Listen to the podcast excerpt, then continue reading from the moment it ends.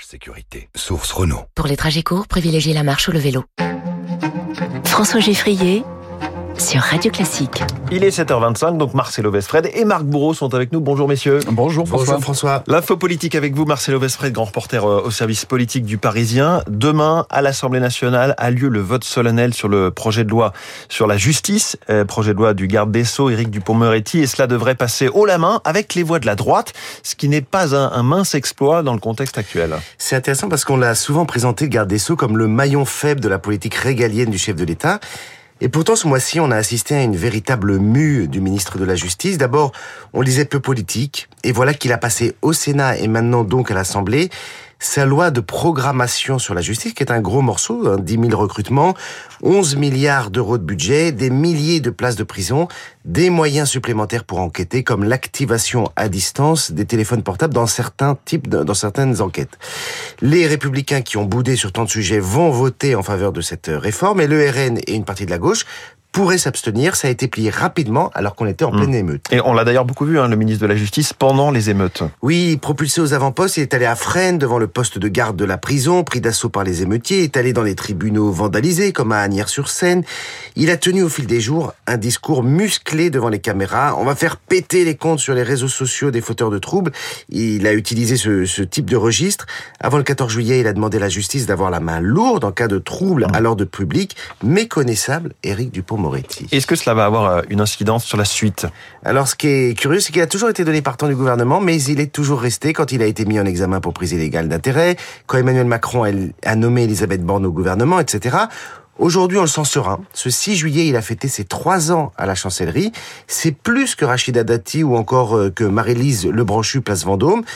Il devra toutefois attendre encore quelques jours pour souffler, car euh, bon, il y a toujours cette euh, rumeur d'un hypothétique remaniement. Ça, on ne sait plus maintenant où on en est vraiment.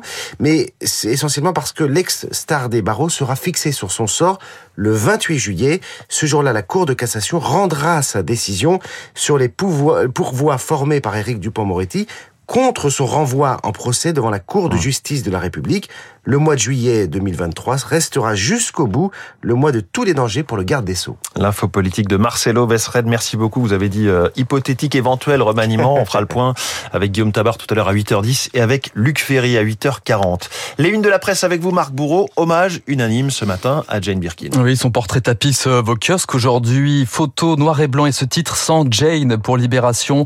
Nos larmes ne pourront rien changer à la une du Parisien. Disparition euh, relayée aussi euh, dans la presse britannique à la une du Guardian, du Times, de The Independent avec ce titre. Jane était une icône. Une icône, le mot revient aussi dans le Dauphiné libéré. Vos journaux saluent Jane Birkin en version originale aussi.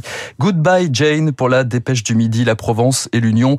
Le Télégramme sort un peu du lot. Jane Birkin, la grande bretonne. Vos quotidiens reviennent aussi sur l'actualité du moment. Les vacances, tourisme, éviter le trop-plein à la une de la Croix, le ras-le-bol des Français face aux activistes écologistes pour le Figaro, l'opinion, 100 jours, émeute, ce que Macron prépare. L'équipe nous parle aussi de l'Angleterre ce matin, Londres, le tournoi de tennis de Wimbledon et le sacre du roi Carlos Carlos Alcaraz.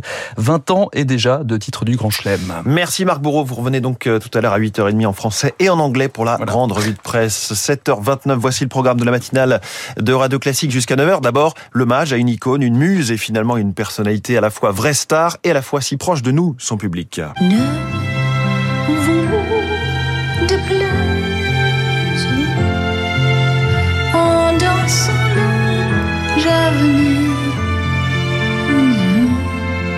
Jane Birkin n'est plus, mais cette interprétation de la javanaise demeure, tout comme Je t'aime moi non plus, Baby Alone in Babylon et tant d'autres, sans parler des films dans lesquels a joué Jane Birkin. Dans 10 minutes, le journaliste cinéma du Monde, Samuel Blumenfeld, sera avec nous en compagnie également d'Éric Fotorino, cofondateur du magazine Légende, dont le dernier numéro lui est consacré. C'est donc à 7h40. On sera dans le journal imprévisible. On va faire une petite, un petit tour à Paris, rue de Verneuil, célébrissime adresse de Serge, partagée bien sûr avec Jane. Ce sera donc le journal imprévisible. Le climat qui se détraque également dans cette matinale, un sentiment qui nous saisit d'accélération été après été du réchauffement en France et dans le monde. François Gémen, politologue et membre du GIEC, sera dans les